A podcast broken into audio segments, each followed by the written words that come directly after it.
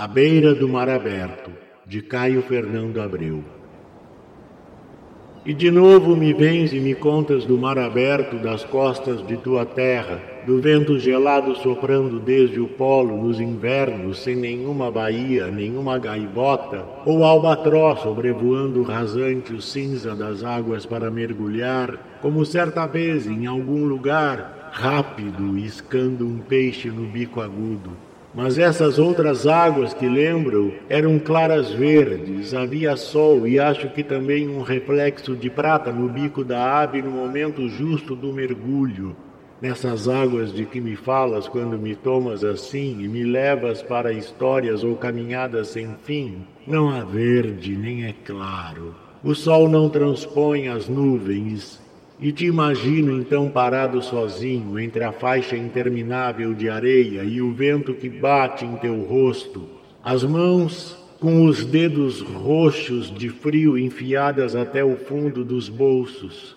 O vento e novamente o vento que bate em teu rosto, esse mesmo que não me olha agora, raramente. Teu olho bate em mim e logo se desvia, como se em minhas pupilas houvesse uma faca, uma pedra, um gume. Teu rosto mais nu que sempre, à beira-mar, com esse vento a bater e a revolver teus cabelos e pensamentos.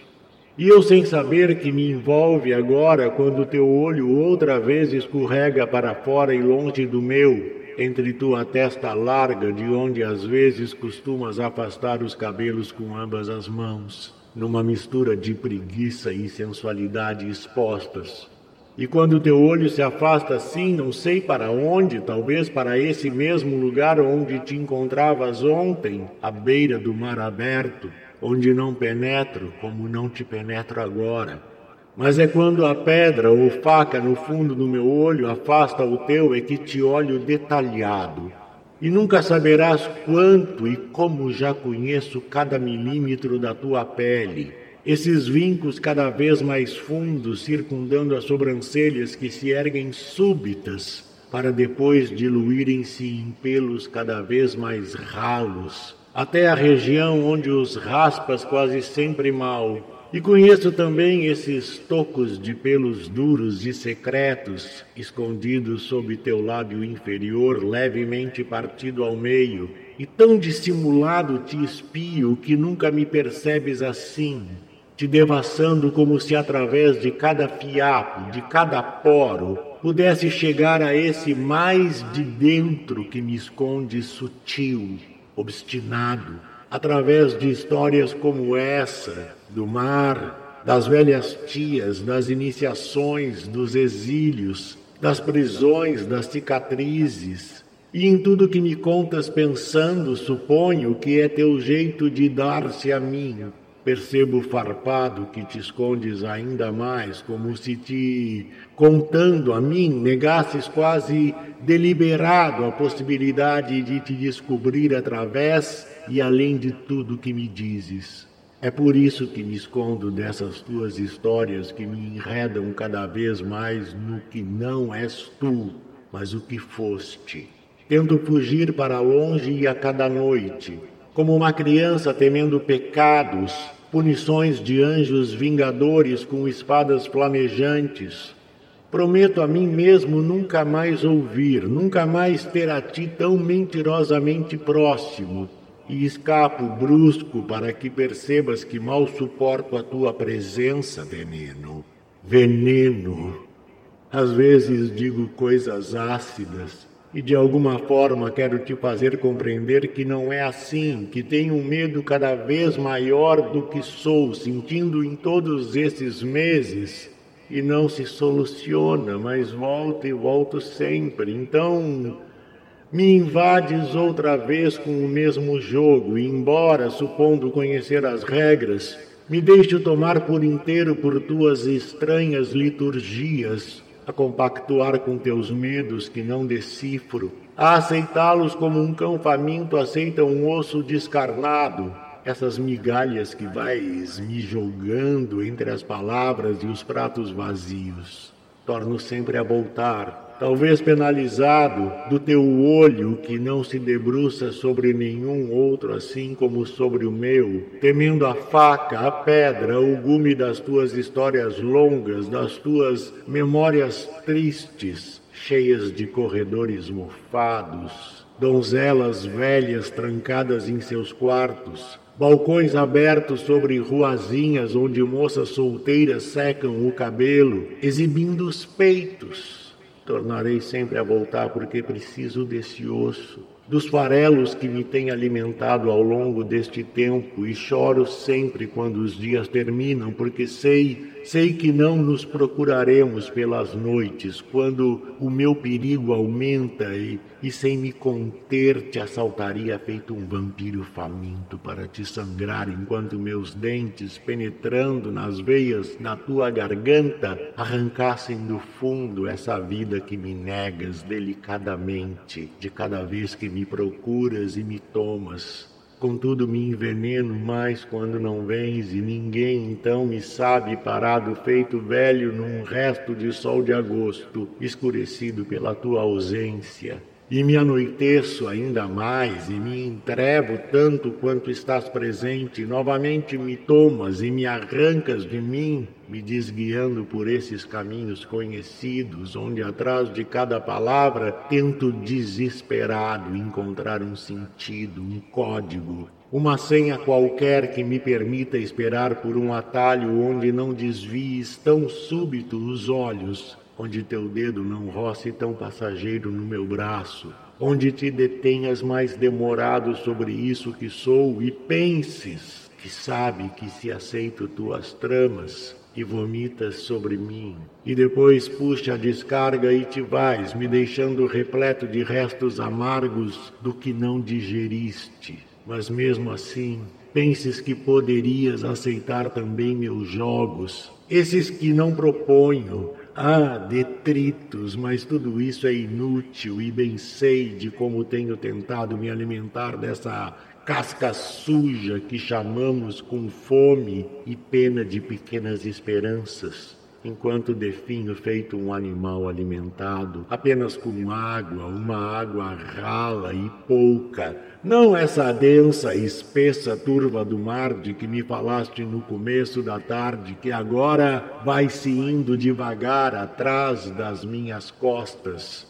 E parado aqui do teu lado, sem que me vejas, lentamente afio as pedras e as facas do fundo das minhas pupilas para que a noite não me encontre outra vez insone, recomponho sozinho um por um dos teus traços, dos teus pelos, para que quando esses teus olhos escuros e parados como as águas do mar de inverno na praia onde talvez caminhes ainda, enquanto me adentro em gumes, resvalam outra vez pelos meus que seu fio esteja tão aguçado que possa rasgar-te até o fundo, para que te arrastes nesse chão que juncamos todos os dias de papéis rabiscados e pontas de cigarro sangrando e gemendo, a implorar de mim aquele mesmo gesto que nunca fizeste, e nem sempre sei exatamente qual seria, mas que nos arrancasse brusco e definitivo dessa mentira gentil, onde não sei se deliberados ou casuais afundamos pouco a pouco, bêbados como moscas sobre açúcar, melados de nossa própria cínica doçura covardada,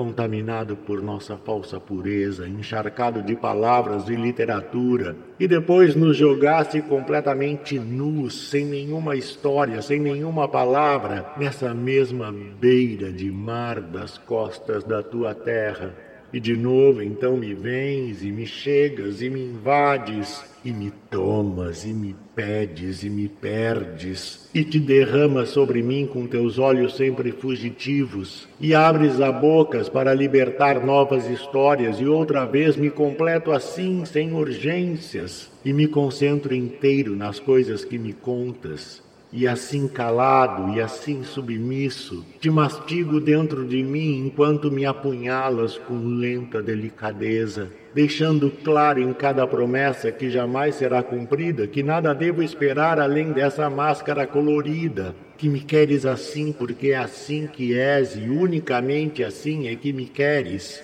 e me utilizas todos os dias. E nos usamos honestamente assim eu digerindo faminto o que o teu corpo rejeita, bebendo o teu mágico veneno porco que me ilumina e me anoitece a cada dia, e passo a passo afundo nesse charco que nem sei se é o grande conhecimento de nós ou o imenso engano de ti e de mim. Nos afastamos depois cautelosos ao entardecer e na solidão de cada um, sei que tecemos lentos nossa próxima mentira, tão bem urdida que na manhã seguinte será como verdade pura, e sorriremos a menos, desviando os olhos corriqueiros à medida que o dia avança, estruturando milímetro a milímetro uma harmonia que só desabará levemente em cada roçar temeroso de olhos ou de peles,